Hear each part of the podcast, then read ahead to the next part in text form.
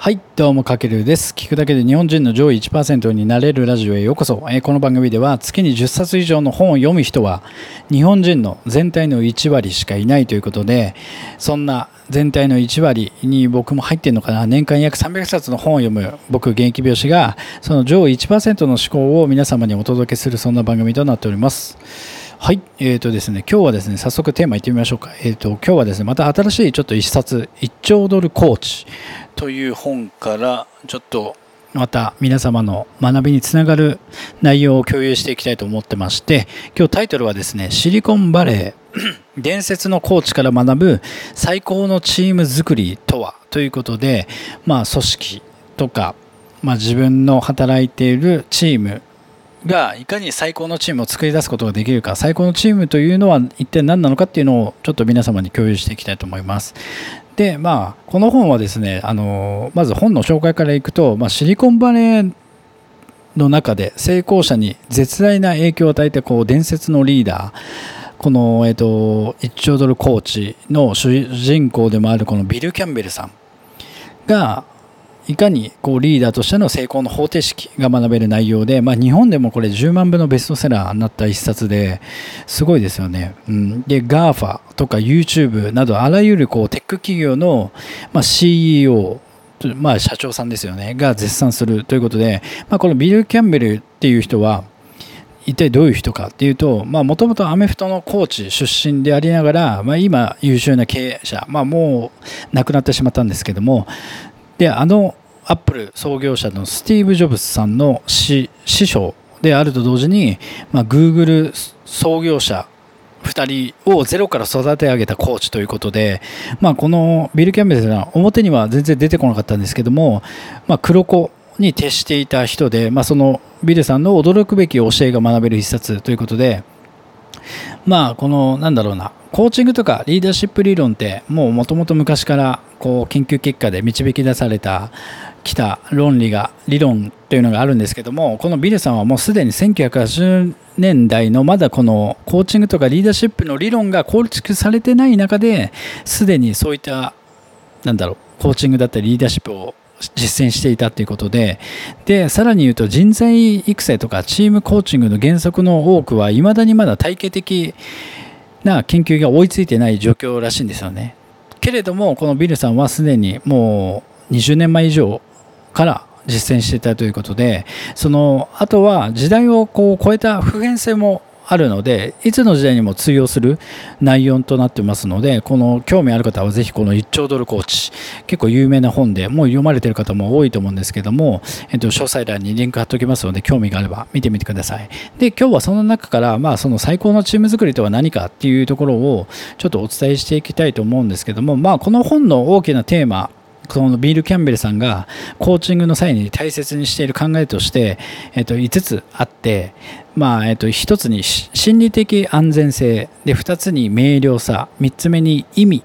4つ目に信頼関係で5つ目に影響力、まあ、この5つを育むことがすごく大事だと言っててつまり最高のチームっていうのは心理的安全性が高くて明確な目標を持ち仕事に意義を感じていてお互いチームのメンバーがお互いを信頼しててチームの使命使命が社会に良い影響を与えると信じていること。この5つ。つまり最高のチームとはそういうことだということで、まあ、個人の知見としては、まあ、そのどの業種だったり分野でもやっぱチームって存在してますよね。僕が今働いてるお店でもやっぱりチームとしてみんなが機能して働いてる。でまあ個人事業主として一人で仕事をしてる人とかはちょっとねまた別の話になってしまうかもしれないんですけどもやっぱりそのチームが存在する限りこう企業とか会社の問題の多くはやっぱり人間関係であってやっぱり理想のチームを誰もがやっぱり求めますよね。僕もそうですし。でだけれどもチームって勝手にまとまることはないと思うんですよ。でそこに何が必要かというとやっぱり優秀なコーチがコーチ役が必要で、まあ、スポーツで言えばやっぱ監督だったりコーチあとはチームキャプテンの存在っていうのがやっぱそのチームの未来を決めるということでじゃあ今まさにこのチームのトップの立場に今あなたがもしいる場合、まあ、僕もそうですけども立場にいる人が知っておきたい現実は何なのかというとそのチームを成功する上で重要な要素っていうものがあってそれは会社のためになることに個人としても集団としても全力で取り込む。やっぱりコミュニティとして機能するチームが一番大事だとこの本でも言ってました。要はコミュニティとして機能するチーム。でこの本の目指すべきチームの理想の姿がそのコミュニティコミュニティとして機能するチームということでビル・キャンベルさんがそのコーチングで一番大切にしている考え方。だからやっぱり前回カルトブランディングっていう本の中でもお伝えしたんですけどもやっぱり圧倒的信者を作り出すための一つのポイントとして大事なのはコミュニティの存在だといったこと言ったの言ったんですけどもやっぱりコミュニティってすごく大事なんですよね。この本でもやっぱりコミュニティの存在を、うん、重要視してたのでまあコミュニティ何かというとまあ人は職場のこう協力的なコミュニティの一員だと感じると仕事に対する意欲が高まったりとか生産性が上がることが研究によって要は示されてるんですよね。だからこれ逆に言うと職場にコミュニティが欠落していると仕事での燃え尽き症候群な原因になってしまってチームがうまく機能しないということでじゃあなぜ組織とかチームはまあ、コミュニティがもしあったとしてもうまく機能しないのかというと、まあ、優秀なチームって結構頭の切れる人とかなんだろうこう自我というか個が強い人が揃ってたりするのでその個人の目標ともちろんチームの目標も追い求めているんですけどもそれに並行して優先的にはやっぱ自分が追求したい誘惑を優先してしまうんですよそうすると結局なんか給料を自分はもっと高く取ろうとか自分がもっと頑張ろうとかなんかこう内部内部競争が主役になってしまうんですよね。なのでまあ利己的な人が利他的な人よりも有利になることがあると。そうすると、集団内の対立が、こう、チームのパフォーマンスに悪影響を与えるように、こう、チームっていうのは、どんどんどんどんなってしまうと。じゃあどうすればいいのかっていうと、パフォーマンスが高いチームの条件としては、やっぱり個人よりも集団の業績を優先する人たちのチームになることがパフォーマンス力が自然と高くなると。なので、こう、ライバル、まあ、チームで働くメンバーみんなね、えっ、ー、と、いい意味でライバルだと思うんですけども、ライバル、ライバルからなるチームを、こう、コミュニティに変えて、足並みを揃えて共通の目標に向かわせることがとても重要だということで、やっぱりチームで働いてると、それぞれ、まあ僕もそうですし、まあ後輩がたくさんいて、その後輩一人一人もやっぱりその人たちが目指すべき価値観って、まあ、価値観のすり合わせって絶対難しいと思うんですよね。それは結婚して、えっ、ー、と、奥さんと旦那さんが価値観が合わない、まあ、その離婚の原因の一つにもなるんですけども価値観のズレっていうものがあるんですけどもそもそも一人一人価値観はやっぱ違うのでそれは会社でもチームで働くメンバーの中でも一人一人個があって個性があって価値観が違うのでただその価値観がじゃあどのようにしてこうまとめていくかっていうとやっぱりみんながね価値観に従って動いてるとやっぱチームは機能しないのでその中でも集団の業績を優先する人たちのチームにしていく、まあ、そのためにはやっぱりしっかりとした目標だったりここのチームが目指すべきなんかこう一つの明確な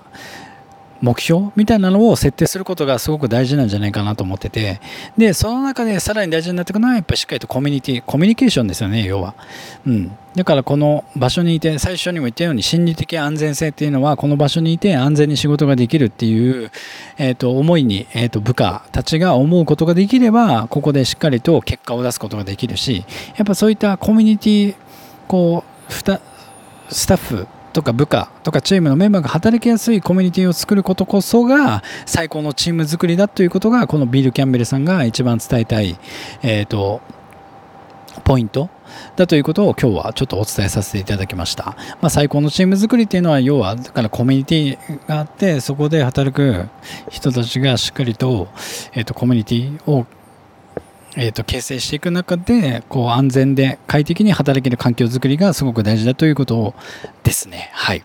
まあ、ちょっとね分かりづらい部分もあったと思うんですけども、まあ、今日はそんな感じで、まあ、シリコンバレー伝説のコーチから学ぶ最高のチーム作りとはということでお届けさせていただきましたこの1兆ドルコーチね本当ね結構学ぶ部分、まあ、あのコーチングだったりリーダーシップだったりまあだから要は世界的こう有名な大企業の社長さんたちが死と仰ぐ人がどんな考えを持って